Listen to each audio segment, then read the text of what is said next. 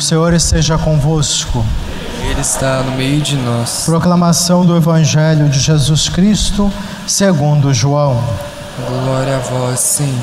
Naquele tempo, estando à mesa com seus discípulos, Jesus ficou profundamente comovido e testemunhou: Em verdade, em verdade vos digo, um de vós me entregará. Desconcertados, os discípulos olhavam uns para os outros, pois não sabiam de quem Jesus estava falando. Um deles, a quem Jesus amava, estava recostado ao lado de Jesus.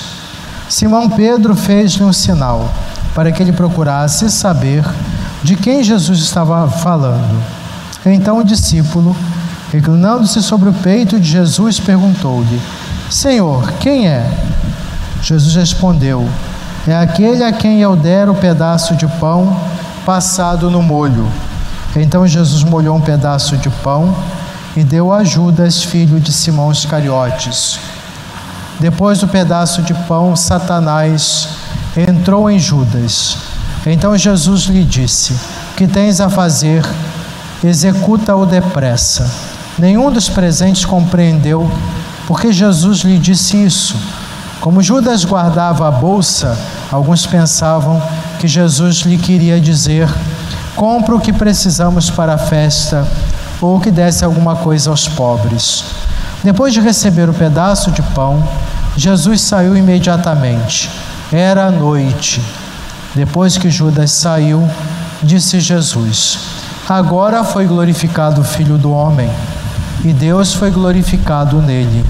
Se Deus foi glorificado nele, também Deus o glorificará em si mesmo, e o glorificará logo. Filhinhos, por pouco tempo estou ainda convosco, vós me procurareis. E agora vos digo, como eu disse também aos judeus: Para onde eu vou, vós não podeis ir. Simão Pedro perguntou: Senhor, para onde vais? Jesus respondeu-lhe: Para onde eu vou, tu não me podes seguir agora, mas me seguirás mais tarde. Pedro disse: Senhor, para por que não posso seguir-te agora? Eu darei a minha vida por ti. Respondeu Jesus: Darás a tua vida por mim? Em verdade, em verdade te digo: o galo não cantará antes que me tenha negado três vezes. Palavra da salvação. Glória a vós, Senhor. Profeta Isaías, meus caros irmãos e irmãs, fala no servo conhecido de Deus, chamado pelo Senhor desde o ventre materno. Mostra que eu, como Deus nos conhece plenamente. Nós não podemos enganar o Senhor. Às vezes tentamos nos enganar e os outros, mas a Deus não. Ele nos conhece a fundo e no seu amor, apesar de nossas fragilidades, quer o nosso bem. A este servo, o Senhor dá uma língua afiada. O que, que significa isso? Não, não é uma língua maldizente. Porque quando a gente fala língua afiada, a gente pensa numa pessoa maliciosa, né? Fulano tem uma língua, a gente diz isso, mas não é esse caso não. Não é para falar mal das pessoas, mas uma língua afiada bíblica quer dizer alguém que tem coragem, anuncia a palavra de Deus, denuncia os erros e os pecados. E o Senhor confia a este servo essa missão. Esse, a esse que, que Deus diz fará justiça a seu tempo, recompensando todos os seus esforços. Quem é esse servo? A, a, a, a igreja, muitas explicações espirituais, reflexões, via, via no servo a figura de Jesus. Jesus, o, o, o Filho de Deus Salvador. Se cumpre plenamente Jesus essa palavra do profeta. Atribuímos a Jesus o cumprimento desta profecia. Mas também nós somos chamados a nos tornar esses servos. Se somos discípulos e discípulas do Senhor, caminhemos a, com o Mestre, o Mestre à frente, trilhemos o mesmo caminho.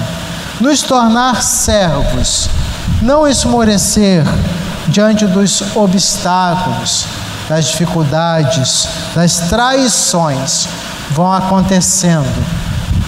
Não estamos isentos de passar pelo que o mesmo que Jesus passou. Devemos estar preparados para isso. Aqueles que dizem tanta coisa, estou do seu lado, estamos juntos, né? diz até a gíria, mas quando chega o momento, abandona-nos, como aconteceu com Jesus também. Jesus nos ensina a perseverar nas adversidades, como esse servo da primeira leitura. Ele foi até o fim por amor a nós. Estamos dispostos a fazer o mesmo? Da boca para fora é fácil dizer. No dia a dia, nas lutas, desafios, é o grande diferencial do cristão que se diz discípulo Senhor, mas só vive nas boas intenções, e do cristão discípulo Senhor que não tem medo, receio de carregar a cruz, de assumir os desafios da fé com suas lutas, perseguições e dificuldades. Que tipo de discípulo eu sou? No Evangelho, Jesus está fazendo uma refeição com seus discípulos. Eram, eram os discípulos eram inconstantes, indiferentes. Eles até tinham eram interesseiros e traidores o perfil psicológico desse grupo. Até diríamos, meu Deus, Jesus não sabe escolher. Como às vezes a gente está aí na nossa missão, as pessoas se aproximam, a gente tem que contar com aquilo que temos. Eu, como bispo, por exemplo. Mas Jesus escolheu, porque ele acredita na transformação humana. Se nós avaliássemos o perfil de cada discípulo, se fosse uma empresa, não passaria para o RH.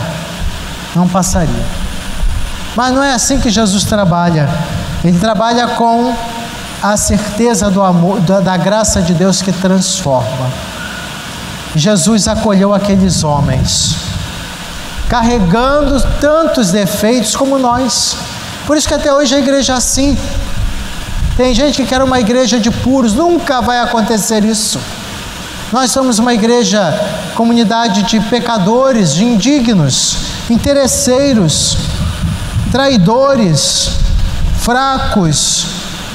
Mas o Senhor nos convida para mudar, transformar. Tudo somado, aqueles discípulos de Jesus, só um se perdeu. Os demais, eles tropeçaram, é verdade, pecaram, mas se reergueram na, confiando na misericórdia de Deus. Judas Cariotes não, traiu e não confiou na misericórdia do Senhor. Ele foi o único. Então, pensando bem, Jesus, ele soube como conduzir dando tempo ao tempo àqueles seus discípulos fracos, limitados, como Ele dá tempo para nós, para que a gente mude, para que nós progridamos na fé e não façamos como Judas, que desistiu, perdeu, que não confiou na misericórdia de Deus. Eu acredito que se Judas, mesmo traindo Jesus, tivesse arrependido, amargamente, como fez Pedro, que negou, ele estaria participando depois com Maria no cenáculo do grupo dos apóstolos, testemunhas do ressuscitado. Mas ele fez uma escolha, péssima escolha, mas fez. A escolha de não confiar na misericórdia de Deus. Não deu tempo para si mesmo nem para Deus. Esse é o diferencial.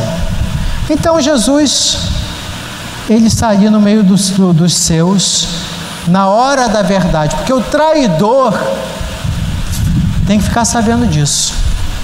Quem é traidor, quem age pelas nossas costas, um dia será revelado. Isso não prevalece, não.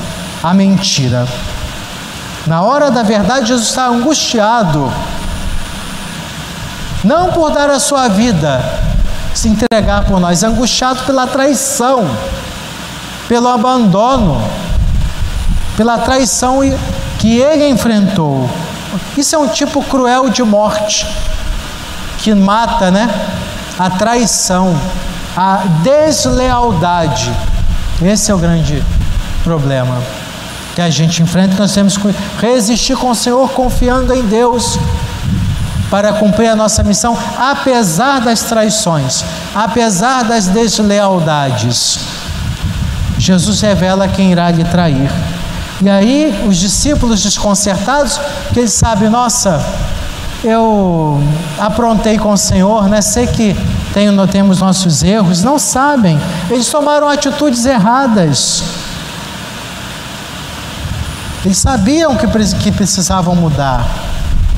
Ao revelar o traidor, Jesus encontra agora um certo alívio psicológico. Porque também é difícil você conviver com um traidor, né? Quando, quando, se, quando se revela, é melhor ficar livre dele.